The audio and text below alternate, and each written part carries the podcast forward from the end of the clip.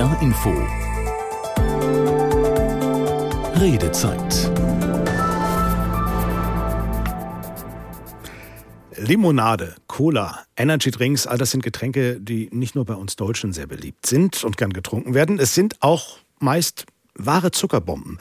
Und die sorgen bei vielen von uns für Fettpölsterchen, für Schwimmringe oder kurz für Übergewicht. Mehr als die Hälfte der Bevölkerung in Deutschland gilt als übergewichtig oder sogar fettleibig. Das ist nicht sonderlich gesund und das kostet. Ärzte, Medikamente, Behandlungen im Krankenhaus, das sind viele Milliarden Euro jedes Jahr, die für die Folgen von Übergewicht und dadurch verursachte Erkrankungen ausgegeben werden.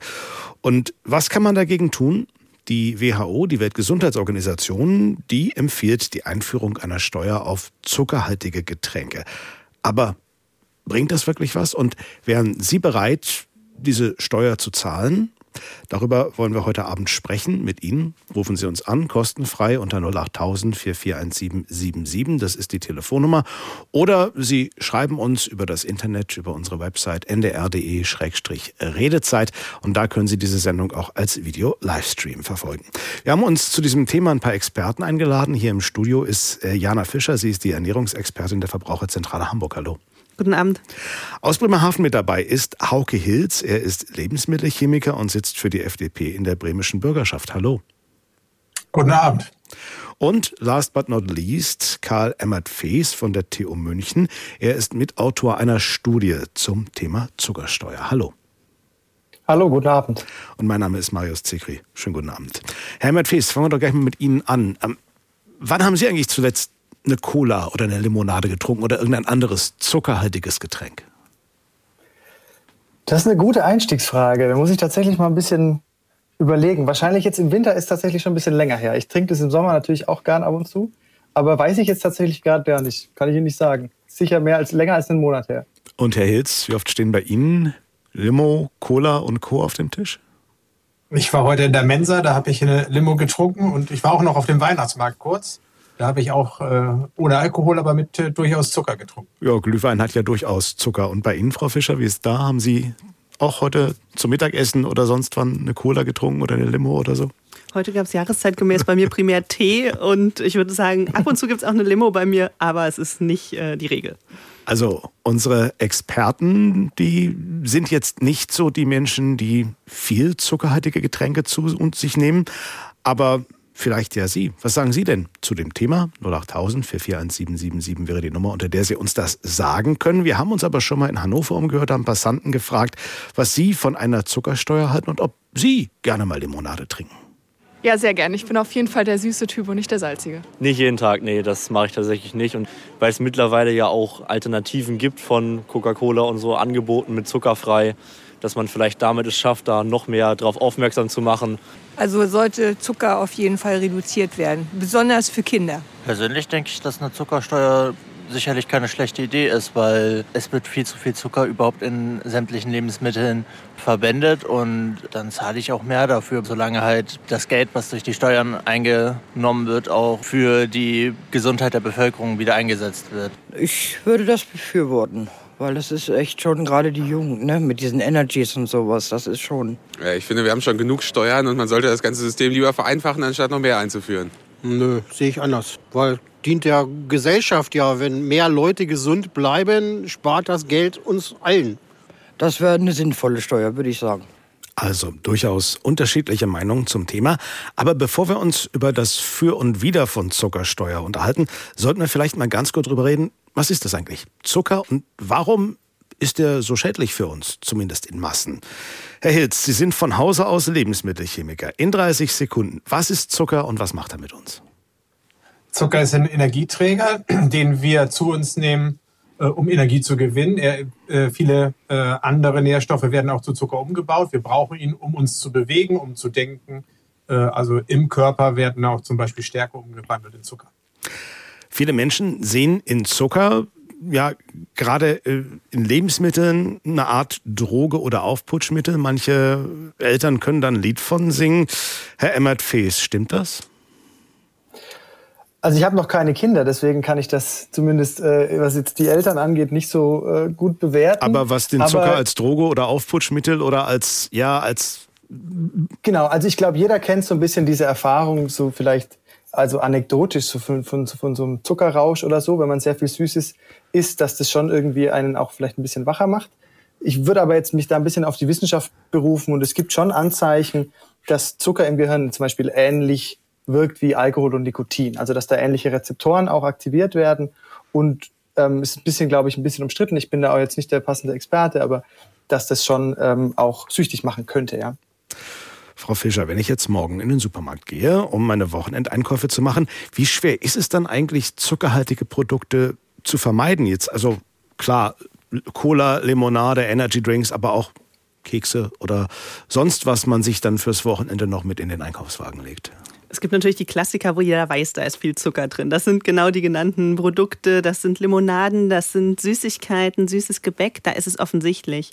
Es gibt aber ganz viele ähm, Kennzeichnungen auf Produkten, die es schwieriger machen zu vergleichen, wie viel Zucker ist in einem Produkt überhaupt drin. Es gibt ähm, es gibt so Auslobungen wie zuckerfrei, weniger süß, weniger Zucker. Und da ist für Verbraucherinnen und Verbraucher nicht immer klar äh, zu verstehen, was bedeutet das. Weniger süß bezieht sich nämlich tatsächlich nur auf den Geschmack. Also ein Produkt, das weniger süß ist, kann trotzdem sehr zuckerhaltig sein, nur eben ein bisschen weniger süß schmecken als ein vergleichbares Produkt. Und insofern wird es Verbraucherinnen und Verbrauchern da nicht leicht gemacht, wirklich die entsprechenden äh, Produkte zu finden, wenn man sich jetzt nicht äh, beschränkt auf nur das frische Gemüse und ähnliche Produkte oder sehr genau die Packung studiert. Also Zucker ist überall. Kann man ihn überhaupt vermeiden? Also Herr Hilz hat ja schon gesagt, eigentlich brauchen wir ihn, weil es ein Energieträger ist. Ähm, aber kann man ihn vermeiden oder sollte man ihn vermeiden? Frage in die Runde. Also der kritische Punkt ist ähm, der sogenannte freie Zucker. Das ist äh, Zucker, der Produkten zugesetzt wird, häufig bei den hochverarbeiteten Produkten, zum Beispiel auch Fertiggerichten, oder der Zucker, der eben in Getränken gelöst vorliegt, wo man äh, weniger den Fokus drauf haben muss, es sei denn, man hat tatsächlich gesundheitliche Beschwerden, die das erfordern, ist der Zucker, der in frischem Obst enthalten ist, weil frisches Obst enthält in der Gesamtheit so viele sinnvolle Stoffe für den Körper, dass man jetzt nicht sagen muss, man muss Obst meiden, nur weil das auch Zucker enthält. Also Null Zucker wäre eigentlich keine sinnvolle Strategie, aber kein zugesetzter Zucker, das ist was, was ziemlich viel Sinn macht. Und da kommt die Zuckersteuer ins Spiel. Aber wenn man über Zuckersteuer spricht, dann spricht man über eine Steuer auf zuckerhaltige Getränke.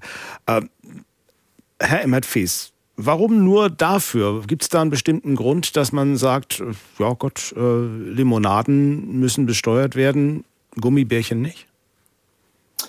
Ähm, genau, also das ist ein, ein, sehr guter Punkt und der, das Hauptargument dafür ist eigentlich, dass eben äh, der Großteil der, der, des zugesetzten Zuckers eben über diese Getränke zu sich genommen wird in der Bevölkerung. Und das ist eigentlich der, der Hauptgrund, warum die, sage ich jetzt mal, als, als Ziel für so eine Maßnahme oder für so eine Intervention ähm, äh, auserkoren wurden, sage ich mal, in der Wissenschaft auch. Aber warum nicht auch Gummibärchen, Nuss-Nougat-Creme, Schokomüsli, Ketchup oder Fertiggerichte besteuern, die ja auch Zuckerbomben sind, wie wir gerade von Frau Fischer erfahren haben? Ähm, also grundsätzlich, sage ich mal, ist es natürlich keine schlechte Idee, äh, wie Frau Fischer auch gesagt hat, sage ich mal, den, den Zucker zu reduzieren in all diesen, äh, ähm, in all diesen Produkten. Und ich glaube, das war auch Teil der nationalen Reduktionsstrategie, ähm, die im Moment ja noch läuft, ähm, dass das eben verringert wird grundsätzlich. Aber es ist eben ein Unterschied, ähm, es wurde auch schon das Beispiel mit dem Obst genannt, es ist ein Unterschied, ob man den Zucker in flüssiger Form zu sich nimmt oder in fester Form, weil der Körper das anders verarbeitet, sowohl im Gehirn als auch eben ähm, im Metabolismus selber. Und deswegen sind vor allem diese flüssigen Kalorien, die dann nicht zu einem Sättigungsgefühl führen, ähm, äh, so ein wichtiger, äh, wichtiger Angriffspunkt oder eben ein Problem. Frau Fischer, aus Sicht von Verbraucherschützern würde es da auch Sinn machen, so einen Steueransatz zu verbreitern und zu sagen, okay, nicht nur Cola und Energy Drinks, sondern auch Nuss-Nougat-Creme? wenn Produkte teurer werden, dann muss an anderer Stelle ein Ausgleich geschaffen werden, weil natürlich ähm, ist es gerade bei dem hohen Preisniveau, auf dem wir uns befinden, nicht möglich, dass Lebensmittel ohne Ende teurer werden. Und deswegen macht es da eben Sinn, sich anzuschauen, wo das Ganze am effektivsten ist. Und weil eben so ein großer Anteil von dem gesamten Zucker, den wir aufnehmen, über die Getränke kommt, macht es total viel Sinn, den Fokus äh, darauf zu legen. Aus Perspektive der Verbraucherzentralen soll diese Zuckersteuer übrigens nicht isoliert passieren, sondern in Kombination damit, dass die Steuern für gesunde Produkte, also ganz besonders frisches Obst und Gemüse, gesenkt wird, sodass insgesamt äh, der Warenkorb, den Verbraucherinnen und Verbraucher äh, kaufen, nicht teurer wird, aber es eben einen Anreiz gibt, ähm, sich mehr auf die die gesünderen Produkte zu fokussieren, ohne dass das einen jetzt ähm, großartig anstrengen muss. Das ist ein Punkt, auf den wir nachher sicher auch nochmal zu sprechen kommen. Zuckersteuer macht sie uns zu gesünderen Menschen. Das ist das Thema dieser Redezeit heute hier auf NDR Info und wir freuen uns auf Ihre Meinung. 08000 441777 ist unsere kostenfreie Hotline hier ins Studio, wenn Sie mit uns und unseren Experten diskutieren wollen. Oder schreiben Sie uns unter ndr.de-redezeit. Herr Emmert-Fees, Sie haben untersucht, welche Auswirkungen die Einführung einer Steuer auf zuckerhaltige Erfrischungsgetränke in Deutschland haben könnte. Es gibt sie ja schon in anderen Ländern. Aber wenn Sie es in fünf Sätzen zusammenfassen müssten, was Sie da äh, in Ihre Studie geschrieben haben, was sind die Kernpunkte. Was haben Sie herausgefunden zum Thema Zuckersteuer auf Getränke? Genau, also wir haben das untersucht mit einem Simulationsmodell, weil in Deutschland gibt es ja keine Steuer, sondern wir mussten das simulieren. Und die Kernpunkte, die wir herausgefunden haben, sind letztendlich, dass zum einen der Konsum von zuckerhaltigen Getränken zurückgeht, dass dadurch weniger Zucker konsumiert wird und dass eben zu weniger Fällen von Übergewicht und Typ-2-Diabetes vor allem, aber auch Herz-Kreislauf-Erkrankungen und Schlaganfälle eben äh, führt und das wiederum Kosten im Gesundheitssystem sparen könnte. Aber auch darüber hinaus durch sogenannte Produktivitätsverluste, also dass, dadurch, dass die Leute nicht frühzeitig versterben, länger arbeiten können, länger gesund bleiben, weniger Krankheitstage haben und so weiter. Aber wie soll so eine Steuer genau funktionieren? Im Normalfall wird sowas ja, wenn man ein Unternehmen mit einer Steuer belastet, ein Getränkehersteller ist ein Unternehmer, ähm, wird die im Normalfall ja einfach an den Verbraucher durchgereicht. Das heißt, die Cola wird teurer oder die Limo wird teurer. Ja. Ähm, soll das hier anders sein? Das ist eine sehr gute Frage. Es gibt da verschiedene Modelle, wie man so eine Steuer umsetzen kann. Ja? Man kann das so machen, wie Sie es gerade beschrieben haben, dass man einfach, sage ich mal, die Steuer an die Konsumenten richtet mit dem Ziel, dass die Produkte teurer werden und deswegen die Leute das weniger nachfragen. Ein Ansatz, der aber auch von der WHO und übrigens auch vom Wissenschaftlichen Beirat für, ich glaube, Agrarpolitik, Ernährung und äh, ähm, Verbraucherschutz oder so äh, vor zwei Jahren empfohlen wurde, ist, dass man den, den, die Höhe der Steuer am Zuckergehalt der Getränke orientiert und die eher die Adressaten eher die Unternehmen sind. Und im Idealfall ist es in dem Fall so, wie es auch eben in Großbritannien gemacht wurde, dass der Zuckergehalt in den Getränken sinkt, weil eben ein höherer Zuckergehalt höher besteuert wird und die Unternehmen mehr Abgaben an den Staat abführen müssen. Aber für die Verbraucher sich erstmal gar nichts ändert. Im Idealfall wird dadurch nicht notwendigerweise was teurer, wenn man die Steuer so ähm, strukturiert. Wir haben Manuel Grimlowski aus Emsen am Telefon. Schönen guten Abend. Ja, guten Abend in die Runde.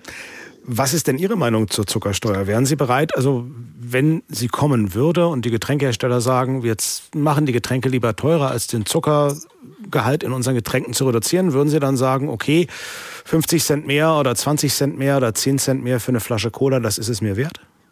Nun muss ich sagen, ich persönlich trinke sowas eigentlich so gut wie gar nicht. Äh, aber ich stelle mir die Frage, möchte man mehr bezahlen? Grundsätzlich ist keiner irgendwie bereit, gerne irgendwo für irgendwas mehr zu bezahlen. Äh, Alternative ist dann vielleicht ein Zuckeraustausch. Und äh, da habe ich mal gehört, ich weiß nicht, inwieweit das alles so richtig ist, aber ähm, ich trinke dann was Süßes, wo kein Zucker drin ist. Ähm, der Körper meint, es kommt Zucker, stellt sich drauf ein, schüttet Insulin aus und äh, dann kommt der Zucker nicht mit dem Getränk, aber man hat hinterher dann umso mehr Hunger auf was Süßes. Das wäre dann eine Frage, die ähm, Herr Hilz beantworten könnte. Sie sind ja Lebensmittelchemiker, Sie kennen ja die Prozesse, wie das funktioniert. Auch mit Leitgetränken. Ja, also genau, vielleicht äh, ein paar Punkte nochmal zum, zum Zucker selber. Der Zucker äh, wird vom Körper, wenn, er, wenn es ein einfacher Zucker ist, aufgenommen. Das gilt sowohl für unseren Haushaltszucker als auch für den Fruchtzucker. Das darf man nicht vergessen. Äh, ja, es ist richtig, was Frau Fischer gesagt hat, wenn Sie Ballaststoffe dazu nehmen, dann hat, ist der Ballaststoffeffekt äh, wichtiger. Aber wenn Sie zum Beispiel Fruchtsaft trinken, dann haben Sie den Effekt nicht. Ne? Also Fruchtsaft hat äh, auch zwischen 10 und 16 Prozent, wenn Sie Traubensaft trinken, 16 Prozent Zucker, äh, der genauso verstoffwechselt wird wie der zugesetzte Zucker bei Cola zum Beispiel. Ähm, ich halte übrigens äh, nichts von der, von der Zuckersteuer, äh, weil sie keinen Steuerungseffekt hat. Äh, bisher ist das äh, nicht nachgewiesen. Äh, vielleicht kann, können wir von der Studie noch ein bisschen hören, wie dieser Effekt tatsächlich dann sein soll. Das ist ja eine Simulation. Aber bisher haben wir, und das hat auch unsere Landesregierung hier geantwortet, die Zuckersteuer dient allein der Staatsfinanzierung und sie hat keinen steuernden Effekt. Und deswegen lehnen wir als Freie Demokraten sie auch grundsätzlich ab. Man sieht das auch. Helmut Fies. Ja, ich muss, ich muss aber eben zwei Sachen, zwei Sachen noch eben sagen. Wenn Sie nach ähm, England gucken, dann sehen Sie, dass mit der Zuckersteuer der Zuckergehalt in den Softdrinks äh, abgenommen hat auf 5 äh, Gramm pro 100 Gramm. Der Konsum der Softdrinks aber gestiegen ist. Das ist ungefähr das, was der Hörer gerade gesagt hat. Also 20 Prozent mehr Softdrinks werden getrunken jetzt, seit die Zuckersteuer eingeführt wurde. Und Herr Grimlowski, ähm, wenn, wie halten Sie es? Also Sie trinken keine Limonaden, Sie hätten aber gerne was Süßes. Süßen Sie dann mit Süßstoff nach oder machen Sie einen großen Bogen darum und sagen, ich trinke lieber meinen Tee ungesüßt oder ich trinke lieber Kaffee oder Wasser statt Limo? Also gut, ich, ich trinke sehr gern Kaffee, äh, trinke Wasser und äh, da ich selber braue, auch mal ein Bier. Ähm, wenn ich jetzt äh, backe zum Beispiel oder auch äh, irgendwas anderes zubereite, dann versuche ich das halb und halb zu machen. Es gibt dann so Zuckeraustauschstoffe Xylit und äh, ähnliches. Und da versuche ich zumindest den, den Zuckergehalt, das, was ich so zusetze, zu reduzieren. Ähm, vielleicht in dem Zusammenhang noch äh, der Vorredner, ich habe den Namen gerade nicht auf dem Schirm, Herr Hilz. der Chemiker Herr Hilz, der hat äh, schon richtig gesagt, das sagte ich im Vorgespräch auch, wenn ich dann auf einen Orangensaft zugreife, der hat meines Wissens sogar mehr Zucker als jetzt eine Orangenlimonade. Also würde ich auch äh, keinen, keinen guten Effekt haben, wenn ich jetzt nur die Softdrinks teurer mache. Und ähm, was ich viel, viel schlimmer finde, ist, dass viele Konsumenten gar nicht wissen, versteckte Zucker wurden auch schon angesprochen, Ketchup zum Beispiel, der schmeckt man gar nicht so die Süße, weil da die Säure ja mit drin ist und das arbeitet ja so ein bisschen gegeneinander. Äh, und dann konsumiere ich da Zucker, ohne dass es mir bewusst wird. Und wenn ich was bewusst mache, finde ich es immer noch anders, als wenn ich es unbewusst mache. Und Zucker ist eine billige Zutat in einem Lebensmittel. Und äh, die wird natürlich auch gerne eingesetzt. Also ich bin da nicht ganz sozusagen ähm, komplett gegen eine Zuckersteuer. Ähm, ich finde, die Mischung macht's. Also Aufklärung und vielleicht auch eine gewisse Preiserhöhung der süßen Sachen, ja. Jetzt nochmal ganz kurz zu Ihnen, Herr Emmert Fees. Äh, Herr Hilz hatte ja gerade noch so ein bisschen Informationsbedarf, was die Studie angeht. Können Sie ihm da weiterhelfen? Ja, danke auf jeden Fall. Also ähm, ich möchte ganz kurz, bevor ich nochmal auf die Studie, die wir gemacht haben, eingehen, vielleicht ein, zwei Sachen sagen. Zum einen zu dem Lenkungseffekt. Ich meine, grundsätzlich verstehe ich, dass das kompliziert zu messen ist, aber ähm, es kam jetzt gerade erst tatsächlich vor ein paar Tagen eine Studie aus Großbritannien raus, nach höchsten wissenschaftlichen Standards durchgeführt, von der University of Cambridge und Oxford zusammen, die sich die Steuern in Großbritannien angeschaut haben. Und da zeigt sich eben schon, dass, ähm, dass der konsumierte Zucker pro Haushalt pro Woche gesunken ist durch diesen durch diese, die Einführung dieser, dieser Unternehmensabgabe, was jetzt ja in Großbritannien ist. Und Herr Hilz hat recht, es ist ein bisschen gestiegen, nicht um 20 Prozent. Ich wüsste gern, wo die Zahl her ist. Es sind, da sind, sind drei, sind es drei Prozent. Ähm, was natürlich dadurch zu erklären sein kann, dass die Leute dann denken, oh, jetzt ist das gesünder, weil das ja quasi weniger Zucker hat und dann tendenziell vielleicht sogar ein bisschen mehr davon kaufen. Aber wir wissen auch von, von ganz vielen Metastudien aus ähm, Steuern, die in den USA zum Beispiel eingeführt sind, ähm, dass der, dass sich mal erstmal die Preise erhöhen und diese Getränke weniger gekauft werden. Also das ist ziemlich gut nachgewiesen. Aber jetzt mal die Frage, ja? wenn wir mal nach Großbritannien schauen oder auch nach Frankreich ja. und Irland, wo es ja eine Zuckersteuer ja. gibt, ähm, wie hat die sich denn da eigentlich auf den Body Mass Index, also auf das Gewicht, den mhm. BMI der Briten ausgewirkt? Vielleicht noch mal ganz kurz zur Erklärung. BMI ist ein, ein Index, der das Körpergewicht äh, widerspiegelt. Und wenn man einen Index über 25 hat, dann gilt man als übergewichtig. Und wenn man einen BMI über 30 hat, dann gilt man als fettleibig. Das kurz zur Erklärung. Herr Emmert-Fees, äh, haben Sie Informationen aus Großbritannien beispielsweise? Sind die Briten dicker ja. geworden oder dünner? Also es gibt aus nicht aus allen Ländern, die das gemacht haben, äh, die so eine Steuer eingeführt haben, dazu Evidenz. In Großbritannien ist es so, dass, es, ähm, dass die, diese Evidenz tatsächlich gemischt ist. Es ist so, dass nachgewiesen wurde, gerade bei Kindern und Jugendlichen, dass ähm, vor allem junge Mädchen, dass der BMI runtergegangen ist nach Einführung der Steuer. Und da, in diesen Studien kontrolliert man auch auf alle anderen Effekte, die das erklären könnten. Ja, also es ist, kann davon ausgehen, dass das wirklich darauf zurückzuführen ist. Bei den Jungen ist es tatsächlich nicht so eindeutig zumindest. Aber es gibt auch Hinweise aus den USA vor allem, wo auch in den ähnlichen Altersgruppen und ähnlichen, auch bei jungen Mädchen vor allem, ähm, sich gezeigt hat, dass nach der Einführung dieser Steuern dort, die anders sind als in Großbritannien, ja, das muss man auch betonen, aber auch da der BMI ein bisschen zurückgegangen ist. Das sind keine riesigen Effekte, aber der Witz ist eben, und das ist auch bei uns in dieser, in dieser Modellierungsstudie so, dass auf Bevölkerungsebene auch kleine Effekte große Wirkung haben. Und das kann man schon so sagen, dass es da Hinweise darauf gibt, dass tatsächlich der BMI zurückgegangen ist. Herr Hilz, sind das Argumente, die Sie Ihre Position noch mal ein kleines bisschen überdenken lassen? Naja, also wir beobachten ja auch äh, die, die Studien, die, die kommen und gerade als Wissenschaftler wiege ich das ja auch immer ab. Es überzeugt mich jetzt äh, tatsächlich äh, nicht. Die Signifikanz ist tatsächlich äh, aus unserer Sicht in diesen Studien bisher nicht gegeben, dass der Body Mass Index abnimmt. Man kann immer kleine Tendenzen erkennen, aber äh, wir machen ja als Wissenschaftler immer Signifikanztests, um zu gucken, ob der äh, Unterschied signifikant ist oder nicht.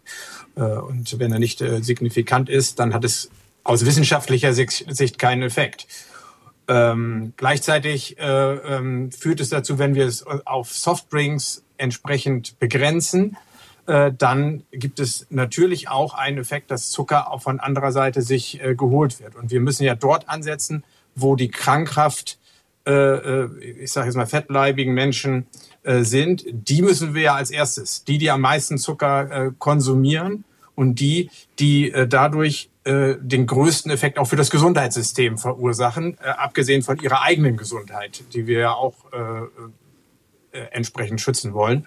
Äh, aber ich glaube, wir müssen auf eine andere Weise daran gehen. Wir müssen äh, an die Fettleibigkeit ran und an den großen, ja, an die ungesunde Lebensweise und ein Effekt ist weniger süß essen, finde ich. Also insgesamt weniger süß und mehr bewegen. Mehr bewegen. Wir bewegen uns viel, viel weniger als noch vor 30 Jahren. Deswegen, da ist noch ein, was, wo wir wieder zurückgehen müssen zur Bewegung. Jürgen Jant aus Winsen an der Lohe hat uns geschrieben und er ist, wie Sie, Herr Hilz, gegen die Einführung einer Zuckersteuer, weil er nicht glaubt, dass sie wirkt. Er schreibt, viel sinnvoller ist seines Erachtens nach eine nicht aufdringliche, schleichende und smarte Aufklärung über Ernährung anstelle der zehntausendsten Quiz-Sendung. Das bringt viel eher etwas als eine weitere Steuer im ohnehin schon überladenen Steuerdickicht. Weniger ist öfter mehr. Das gilt auch für den Zuckerkonsum. Frau Fischer, Sie sind Ernährungsexpertin. Ist das, was Herr Hilz, was Herr Jant gerade gesagt haben, ist das der Weg, wie man mit diesem Thema umgehen sollte? Statt Steuer lieber aufklären und einfach die Gummibärchen im Supermarktregal lassen? Also Ernährungsbildung ist ein ganz, ganz wichtiger Aspekt. Ähm, und das fängt schon bei Kindern an. Ähm, wer von Anfang an kennenlernt, was Ernährung bedeutet, was eine ausgewogene Ernährung ist, der wird es im späteren Leben leichter haben, sich genauso zu ernähren. Das liegt aber nicht nur an dem Wissen, sondern auch an der Gewohnheit. Wenn Kinder mit sehr, sehr vielen süßen Lebensmitteln und sehr, sehr vielen süßen Getränken aufwachsen, dann wird der Geschmack in diese Richtung geprägt. Sehr süß wird dann als normal empfunden.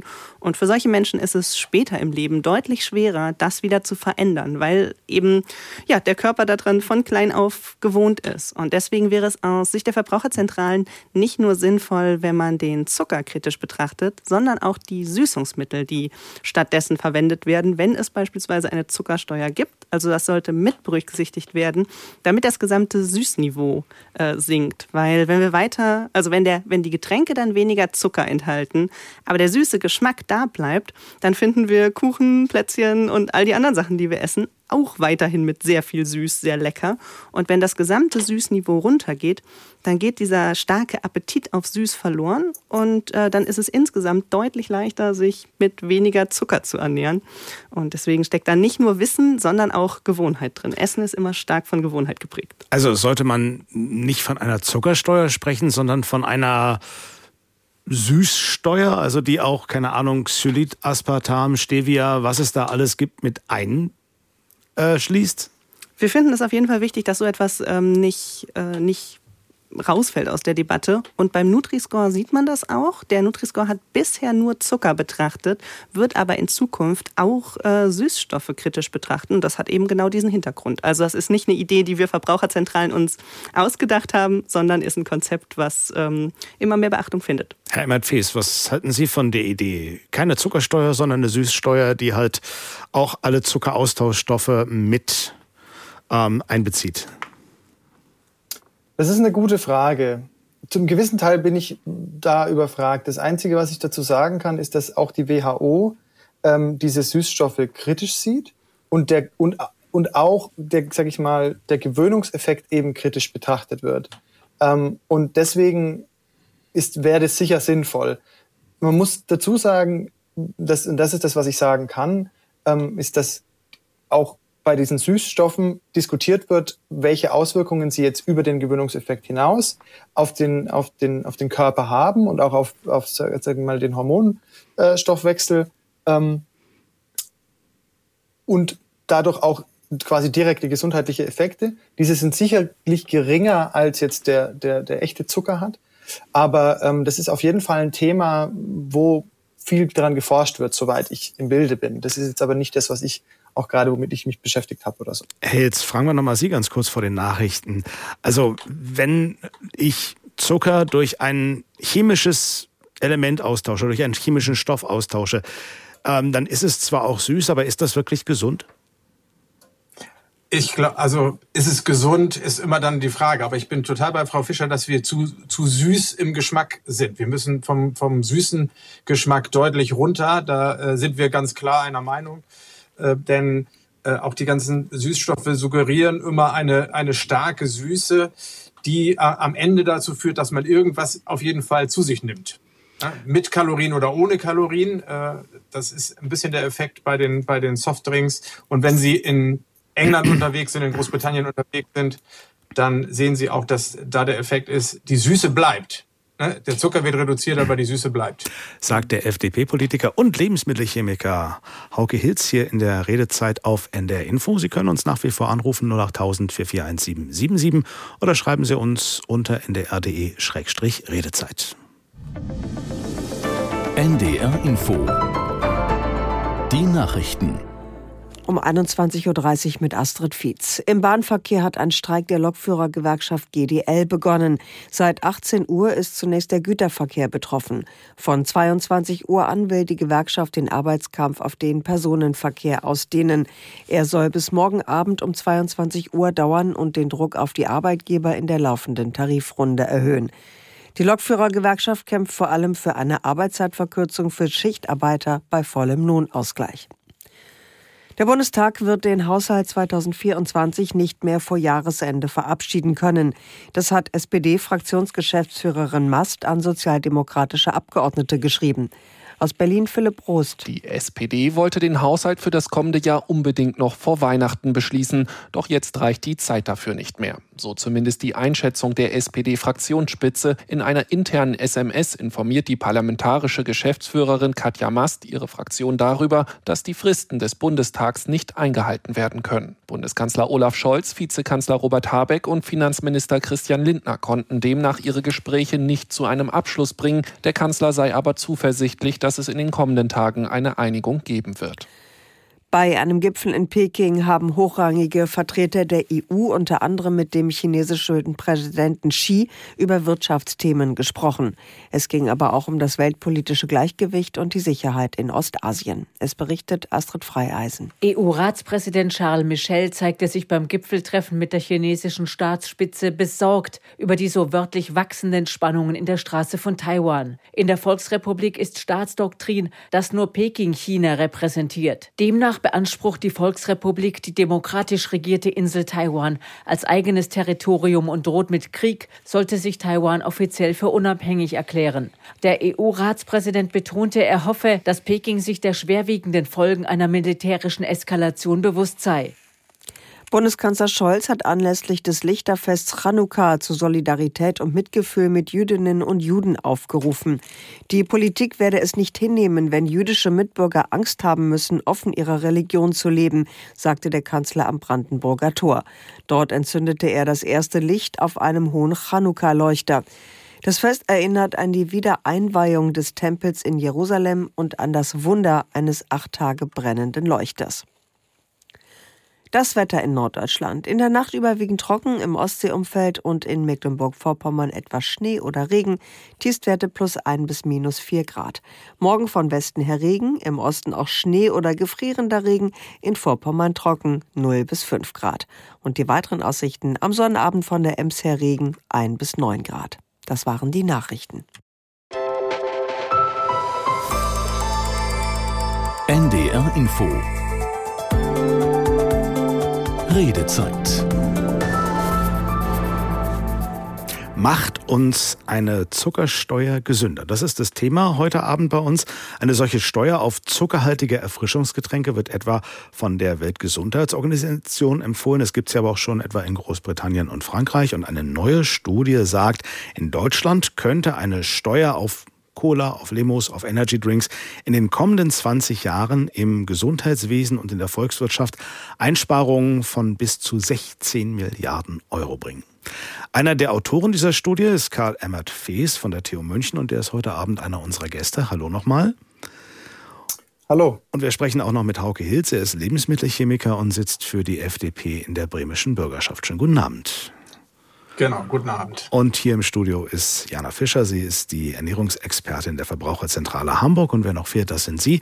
Rufen Sie uns gerne an, 08000 441777. Das ist die kostenfreie Telefonnummer, äh, mit der Sie direkt hier zu uns ins Studio kommen und mit uns sprechen können. Oder Sie schreiben uns eine Mail an ndr.de-redezeit. Da finden Sie ein Formular und da gibt es diese Sendung auch im Video-Livestream. Und wir haben in der Leitung Alexander Blum aus Kiel. Schönen guten Abend. Guten Abend, Herr Zekri.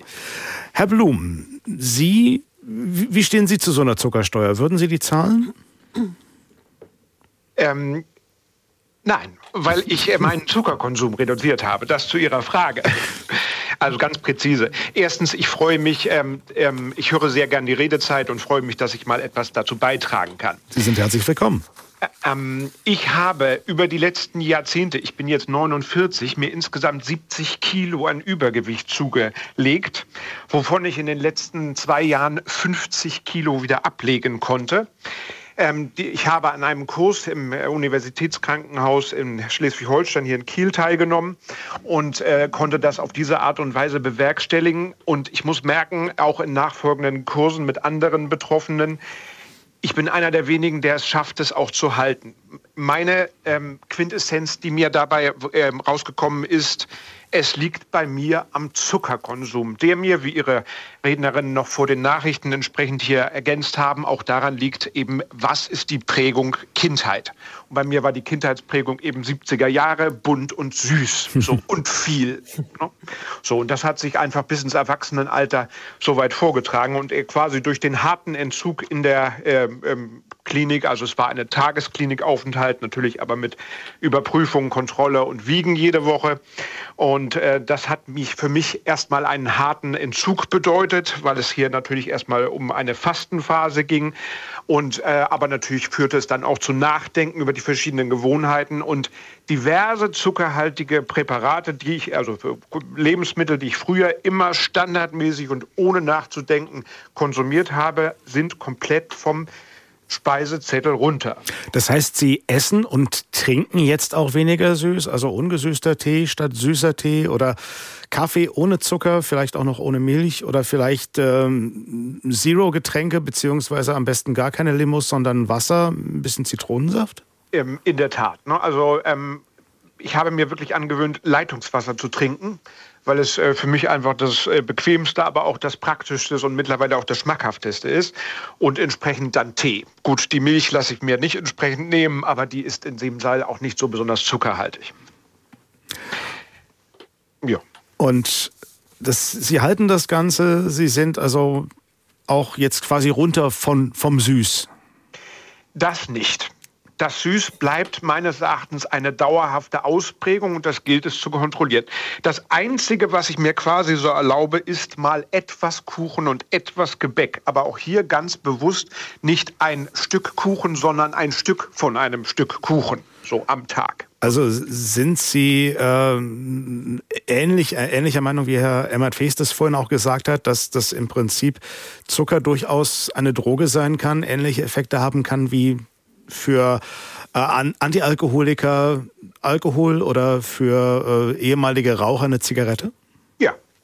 Ich habe am Anfang schon gedacht, Mensch, ich, äh, bei, der, bei der Kur, ich komme mir vor wie ein Alkoholiker auf Entzug und habe das damals noch so gedacht, naja, das ist ein bisschen überdramatisierend, aber es ist vielleicht nicht mit der ganzen äh, Wirtschaft, äh, mit der gesellschaftlichen äh, Ächtung Alkoholiker äh, kontra dicker Mann oder so, aber trotzdem, es ist eine Sucht mit entsprechenden Folgen. Herr Blum, vielen, vielen herzlichen Dank für Ihren Anruf. Wir haben jetzt Jan Krause aus Buchholz in der Leitung. Schönen guten Abend. Ja, schönen guten Abend. Freut mich sehr für meinen Vorredner. Es ist tatsächlich so, auch ich bin ein weiterer betroffener Zeuge, sag ich mal. Inwiefern? Äh, ich, ich, bin noch adipös und, und, versuche seit langer Zeit dagegen anzukommen. Es ist schon alles Mögliche angeboten worden und auch, auch äh, versucht. Äh, es steht im Raum, eine Magenverkleinerung zu machen. Aber es ist doch auch, auch äh, keine tolle Perspektive, dass man so einen Eingriff erst machen muss, äh, um, um, dann anschließend äh, mit Ersatzstoffen, mit, mit Substituten, äh, sich nicht mehr vernünftig normal ernähren zu können, was, was vorher schon äh, durch die Zuckerindustrie kaputt gemacht wurde. Denn auch das ist ja eigentlich nicht der Normalfall. Zucker braucht keine Fürsprecher. Braucht es nicht von der FDP, braucht es auch von keiner Lobby und keiner Zuckerindustrie.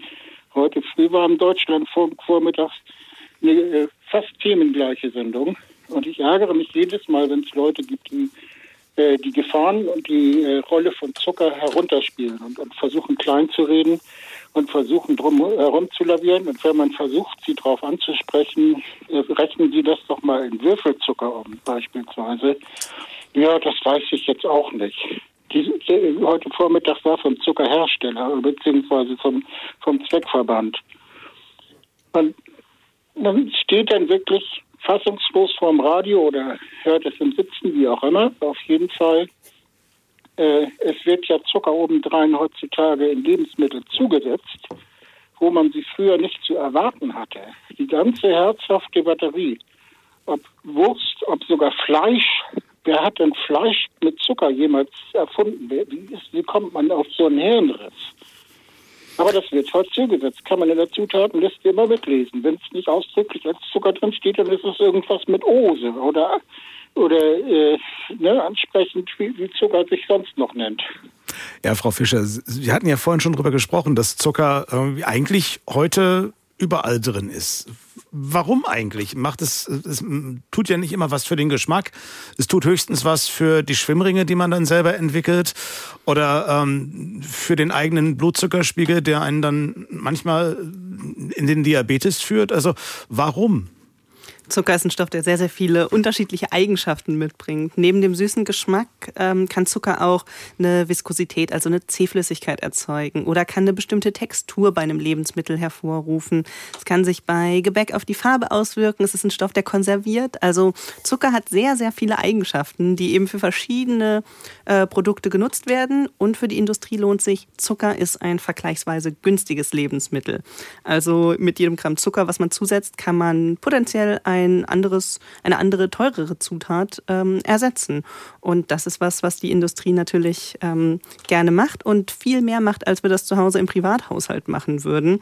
Besonders leicht kann man das ausprobieren bei einem Getränk. Wir haben eben gehört, dass eine Limo ähm, oder auch ja, eine, eine Limo, die eben gesüßt ist, locker 10 bis 20 Gramm Zucker enthalten kann auf 100 Milliliter. Wenn man die Limo trinkt, ist es ein angenehmer Geschmack. Wenn man zu Hause einfach mal ein Glas Wasser oder Tee mit 100 Millilitern füllt und da 10 oder 20 Prozent Zucker versucht reinzurühren und das dann trinkt, dann merkt man, dass das überhaupt nicht mehr lecker ist. Und da spürt man mal, wie viel Zucker man aufnimmt.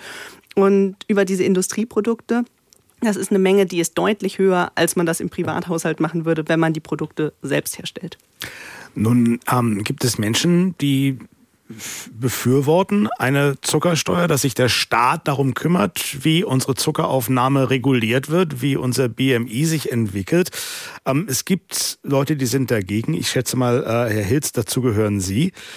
Ähm, es, wir haben eine Mail bekommen von Felix Hornig aus Hamburg und der sagt, Regulierung, super, könnte noch viel früher beginnen, nämlich bei den unnötigen Zuckerzusätzen in allen Arten von Lebensmitteln, die ähm, ausschlaggebend sind für die Entstehung unseres übermäßigen Zuckerverlangens. Also er ist der Meinung, bitte nicht als erstes die Verbraucher in Anführungszeichen bestrafen und Lebensmittel noch teurer machen, sondern die Herstellung solcher Lebensmittel regulieren. Und Jan-Martin Herrsch aus Hannover, der sagt, eine Zuckersteuer wäre nur der Anfang. Er hat uns geschrieben, da auch der Fettanteil in vielen käuflichen Nahrungsmitteln zu hoch ist und die Industrie bisher dem von sich aus kaum entgegensteuert, besteuert, muss wohl auch eine Fettsteuer eingeführt werden. Vor allem sollten diese Steuern auf verarbeitete Waren enthoben werden, erhoben werden, die im Vergleich zu den Lasenpreisen der Zutaten viel zu billig erscheinen. Mindestens müsste die Industrie aber und der Handel gesetzlich verpflichtet werden, die Preise für stark zucker- und fetthaltige Waren anzuheben und für weniger süße und weniger fettige zu senken, um den Verbrauch zu steuern. Herr Hilz, Sie haben vorhin schon gesagt, wir müssen weniger süß essen. Wäre so eine Regulierung nicht ein Weg, uns da sanft auf diesen Weg zu bringen? Also wir, wir müssen weniger süß essen. Äh, das hat am Ende auch äh, jeder eigene selbst in der Hand. Ich äh, plädiere immer dafür, dass wir viel mehr zum, zum eigenem Verarbeiten vom Lebensmittel wieder zurückkommen, ne? dass wir wieder ein Gefühl für, für Lebensmittel haben, wo kommt es eigentlich her? Und dort, wo wir natürlich im Supermarkt jede Menge hochverarbeitete Produkte haben, ist auch die Frage, brauchen wir das eigentlich und sollen wir da drauf zurückgreifen? Also, äh, dass wir das mit äh, Regulierung schaffen, äh, glaube ich nicht. Sondern wir müssen äh, das, was Frau Fischer schon angesprochen hat, Ernährungsbildung von der Kita, aber auch in der, im Erwachsenenbereich, da ist es am schwersten da müssen wir hinkommen, dass das Verständnis für Lebensmittel, was macht es auch mit unserem Körper? Und niemand hat gesagt, dass Zucker total gut ist in, in großen Mengen. Aber äh, so das, einfach. Äh, nur das äh, hat der Hörer gerade äh, so äh, gegen aber, die FDP gesagt. Aber so einfach, so einfach. Jetzt, äh, nicht so. Aber so einfach ist es ja nicht. Wir, ja, haben, ja gerade, wir haben ja gerade von Herrn Blum und auch von Herrn Krause gehört, dass sie gerne würden, aber klappt so nicht ohne weiteres. Herr Emmert-Fees, Sie hatten gerade auch noch genau, was dazu zu sagen. Ich wollte da noch mal kurz einhaken, weil ich denke, dass man hier den Kontext schon relativ gut betrachten muss, vor allem auch, sage ich mal, den Kontrast zwischen dem, was jetzt auch die Anrufer äh, beschrieben haben, die natürlich ihre erstmal ihre eigene Leidens- oder Lebensgeschichte da auch irgendwie äh, mit Verhältnis zu Zucker erzählt haben und aber auch was, was der Herr Hilz vor der, vor der Pause, vor den Nachrichten gesagt hat, dass wir uns mehr bewegen müssen und dass wir vor allem an das starke Übergewicht ran müssen.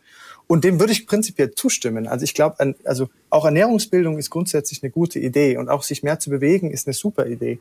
Aber ich denke, es ist ein bisschen, ähm, bisschen problematisch, die alleinige Verantwortung den Verbrauchern zu überlassen. Die haben sicher eine Verantwortung und die sollen sich auch entscheiden, wie sie sich ernähren mögen.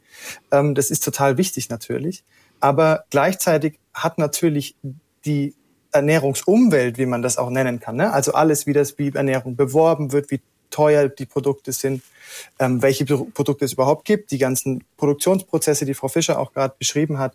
Das hat natürlich einen wahnsinnigen Einfluss darauf, welche Entscheidungen Menschen in ihrem Alltag treffen. Und es hat nicht jeder Zeit, ähm, sich immer alles frisch zuzubereiten, vor allem gerade auch Menschen, ähm, die, sag ich mal, auf, auf äh, mehr arbeiten müssen, weil sie auf, auf vielleicht sogar mehrere Jobs haben oder, ähm, oder eben nicht, sag ich mal, auch den, den das aus der Familie mitbekommen haben, wie man sich ähm, gesund ernährt und so. Ähm, und deswegen finde ich das relativ problematisch, dass alleine den, den, den Verbraucherinnen und Verbrauchern quasi diese, diese Verantwortung aufzuerlegen, wenn gleichzeitig, sage ich mal, Unternehmen sehr viel Geld investieren, um, um, um sicherzustellen, dass ihre Produkte auch möglichst, sage ich mal, billig und schmackhaft produziert werden und auch möglichst viel gekauft werden und stark beworben werden und so. Und ich denke, das ist ein, ist ein Problem, das sich sicher nicht auch durch eine, allein durch eine Zuckersteuer oder sage ich mal durch eine Steuer, die dann zu einer Reduktion vom Zuckergehalt führt, lösen lässt, sondern nur durch einen ganzheitlichen Ansatz. Also Weil durch mehr, mehr, mehr Bildung, mehr Erziehung, auch vielleicht durch den Staat. Es gibt ja sogar auch noch eine Selbstverpflichtung genau. der, der Industrie, die ist ja. fünf Jahre alt. Da haben sich die Getränkehersteller verpflichtet, innerhalb bis von ein paar Jahren, also bis zum Jahr 2025, den Zuckergehalt an ihren Produkten um 15 Prozent zu reduzieren. Das hat man Anfang dieses Jahres mal mit einer Studie untersucht und äh, hat gemerkt, oh, da hat sich nicht allzu viel getan. Äh, unsere Hörerin Marion Emmerich aus Stelle, die schreibt dazu, eine freiwillige Selbstverpflichtung der Wirtschaft hat noch nie funktioniert. Das war doch für alle lange absehbar.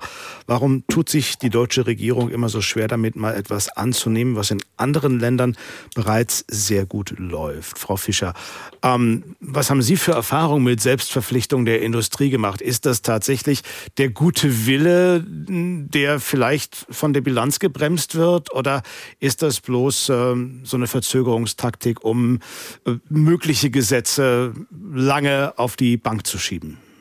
Leider hat sich häufig im Bereich Verbraucherschutz gezeigt, dass diese freiwilligen ähm, Selbstverpflichtungen der Industrie nicht wirklich den Fortschritt bringen, ähm, den den Verbraucherinnen und Verbraucher sich wünschen. Ich denke, das kann man tatsächlich so sagen, weil wenn man Verbraucherinnen und Verbraucher fragt, wie sie sich gerne ernähren würden, dann ist es häufig eben gesünder. Also es ist ähm, natürlich immer relevant, wie eben auch gesagt wurde, dass Menschen Ernährungsbildung betreiben, also eine bewusste Entscheidung treffen können. Aber wir müssen Leuten nicht noch mehr beibringen, dass Zucker nicht so gesund ist. Das wissen Leute. Die Schwierigkeit ist eben, wenn, ähm, wenn die Werbung primär die hochverarbeiteten Produkte bewirbt, in denen viel Zucker drin ist. Oder der Weg im Supermarkt vom Gemüse bis zur Kasse an all den lecker aussehenden anderen Produkten vorbeiführt. Und da geht es nicht mehr um, um die Bildung, sondern um um eben die Lust auf dieses Essen, die, die im Kopf entsteht und einen dazu verführt, trotz besserem Wissen dazu zu greifen.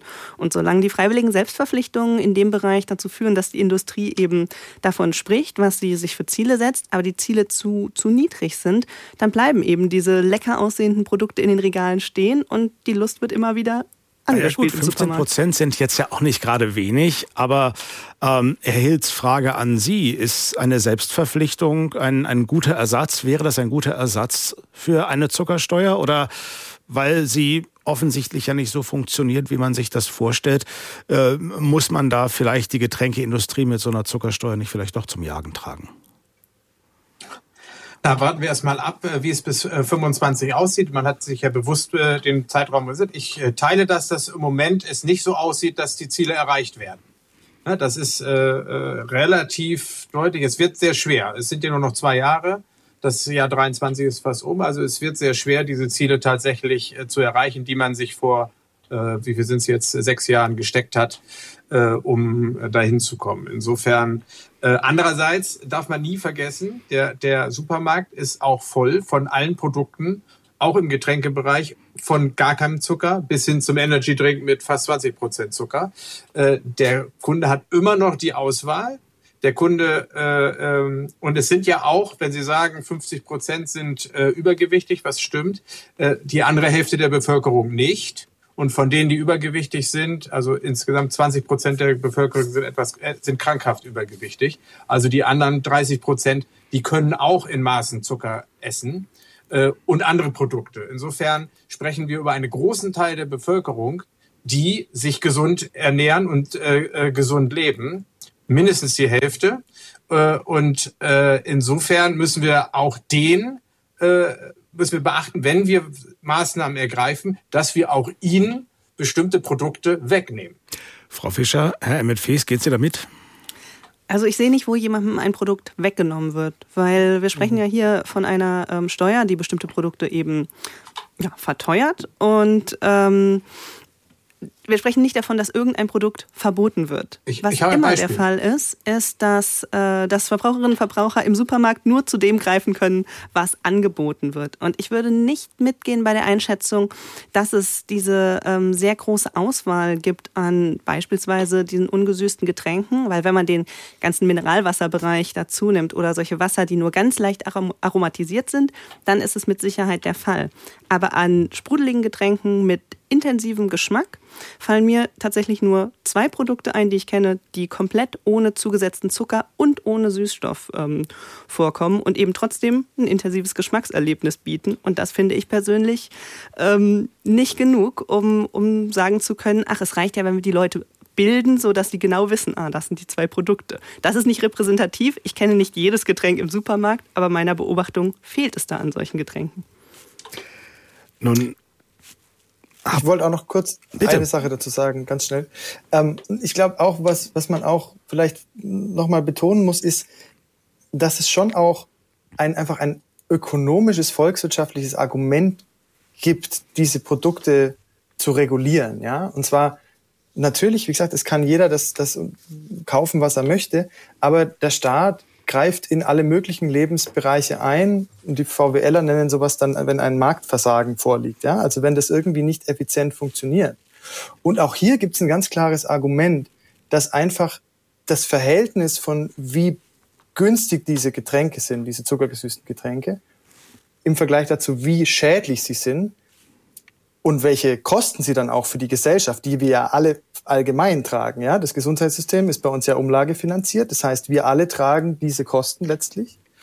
Ähm, und dass eben das nicht im Verhältnis steht letztlich. Ja? Und, und das ist, muss man, finde ich, auch nochmal im, im Hinterkopf behalten. Es geht nicht darum, was zu verbieten. Es geht darum, dass der Preis in Anführungszeichen den Wert widerspiegeln sollte. Und ähm, das ist in, bei, sage ich mal, nach wissenschaftlichem Konsens ähm, zumindest nicht gegeben, wenn man sich die, die, die Kosten anschaut, die diese, der Konsum von diesen Produkten verursacht. Nun hat Frau Fischer es vorhin schon angesprochen, es wäre doch eine tolle Idee, wenn man eine Zuckersteuer erhebt und das Geld dafür benutzt, gesunde Produkte wie Obst und Gemüse zu subventionieren. Christine Holly aus Hamburg hat uns dazu nämlich geschrieben, äh, Gemüse ist gesund, aber leider zu teuer. Und Karina Meyer aus Hameln sieht das ähnlich. Sie sagt, also ich, sie kennt genug Menschen, weil sie hat wohl eine Praxis für Ernährungsberatung, die sehr auf die Preise achten müssen und darum öfter zum ungesünderen Fertigprodukt greifen als zum teuren Gemüse. Oder man steckt das Geld ins Bildungssystem, waren wir auch schon, für die Ernährungserziehung von Kindern und Erwachsenen inklusive Sportangeboten. Also macht das Sinn, äh, gesunde Sachen subventionieren und äh, ungesunde Sachen halt äh, bestrafen, besteuern? Es macht auf jeden Fall Sinn, Anreize zu setzen, auch äh, finanzieller Natur, was eben genau das widerspiegeln würde. Weil beim Einkauf achten Verbraucherinnen und Verbraucher, naja, gezwungenermaßen auf den Preis. Und wenn, ähm, wenn gesunde Produkte eben deutlich günstiger sind, dann greift man eher ähm, zu denen. Dann wird es einfach leichter gemacht. Und andersrum eben genau das. Wenn die Limo eben etwas teurer ist, dann überlege ich mir vielleicht in so einem spontanen Anfall von, oh, ich hätte gerade gerne was Süßes, zweimal, ob ich wirklich jetzt so viel Geld dafür ausgebe oder ob ich vielleicht mich doch eher entscheide für, hm, ich habe vielleicht doch nur ein bisschen Hunger und esse lieber einen Apfel und trinke ein Glas Wasser, statt mir jetzt ein Limo zu kaufen, wenn die eben eine Ecke teurer ist. Herr Hilz, wäre doch eigentlich auch in Ihrem Sinne, wenn Sie sagen, gut, wir müssen irgendwie den Leuten beibringen, ein bisschen, wie man sich gesund ernährt. Warum kann man das nicht über die Preisschraube machen? Weil der, der, ich hatte es am Anfang gesagt, die Softdrinks-Steuer oder die, die Steuer auf äh, zuckerhaltige Getränke am Ende keinen Steuerungseffekt äh, hat. Äh, wir können gerne mal nach dieser Weihnachtsmarktsaison mal, mal gucken, wie der Umsatz auf den Weihnachtsmärkten entsprechend ist. Durch die Inflation sind die Preise nochmal wieder gestiegen äh, im Vergleich zum letzten Jahr und ich äh, prophezei Ihnen, dass der Umsatz trotzdem gestiegen ist. Das heißt, auch da haben Sie keinen Effekt bei der Steuerung. Insofern, äh, wir sind Hochsteuerland, äh, wir haben äh, äh, entsprechend große Belastung und äh, das Getränk selber äh, verursacht keinen Schaden. Wenn Sie äh, sich gesund ernähren und abwechslungsreich ernähren, können Sie mal eine Cola trinken, können Sie Currywurst Pommes essen. Äh, es verursacht nur dann einen Schaden, wenn es in die Richtung Fehlernährung geht. Und daran müssen wir arbeiten. Wir müssen an Bewegung arbeiten. Wir müssen der Fehlernährung entgegenwirken und äh, nicht am einzelnen Produkt arbeiten. Also vielleicht jedem Deutschen ein paar Laufschuhe schenken statt einer Zuckersteuer? Da können wir tatsächlich drüber reden. Ähm, äh, Fahrradwege, äh, äh, entsprechend äh, Fahrradwegprogramm zur Schule, wenn Sie gucken, was an der Schule los ist, wer kommt mit dem Fahrrad, wer kommt mit dem Bus, wer wird mit dem Auto vorgefahren, dann sehen Sie einen Kern des Problems. Umstieg vom Auto auf den E-Roller ist auch nicht äh, äh, das, das Beste, was Bewegung angeht. Es gibt wenigstens frische Luft, aber der Bewegungseffekt ist damit nicht äh, erreicht. Es gibt also viele Meinungen, viele Ansichten zum Thema Zuckersteuer. Was aber wohl klar ist, und ich hoffe, da gehen jetzt all meine Gäste mit, dass wir äh, alle so ein bisschen genauer auf unsere Ernährung gucken müssen und vielleicht statt der Limonade und äh, der Cola auch mal vielleicht uns eine Mandarine, jetzt gerade in der Weihnachtszeit ja auch beliebt, oder einen Schluck Wasser gönnen müssen, oder? Auf jeden, Fall macht das ja. Sinn, dass wir alle mehr auf die Ernährung achten. Und Ernährung hat ja nicht nur was zu tun mit Nährstoffe aufnehmen, sondern das hat eine soziale Funktion. Gemeinsam essen in der Mittagspause oder abends als Familie ist was ganz Wichtiges und eben gemeinsam darauf zu achten, was man isst und auch gemeinsam zu genießen. Das sind Aspekte, die sind ganz wichtig und das kann auch das äh, bewusste Essen fördern, wenn man eben sich mehr entscheidet, mit Leuten zusammen bestimmte Produkte zu konsumieren. Das äh, fördert Genuss Genuss und Gesundheit. In diesem Sinne ähm, wünsche ich Ihnen jetzt allen eine genussvolle Adventszeit.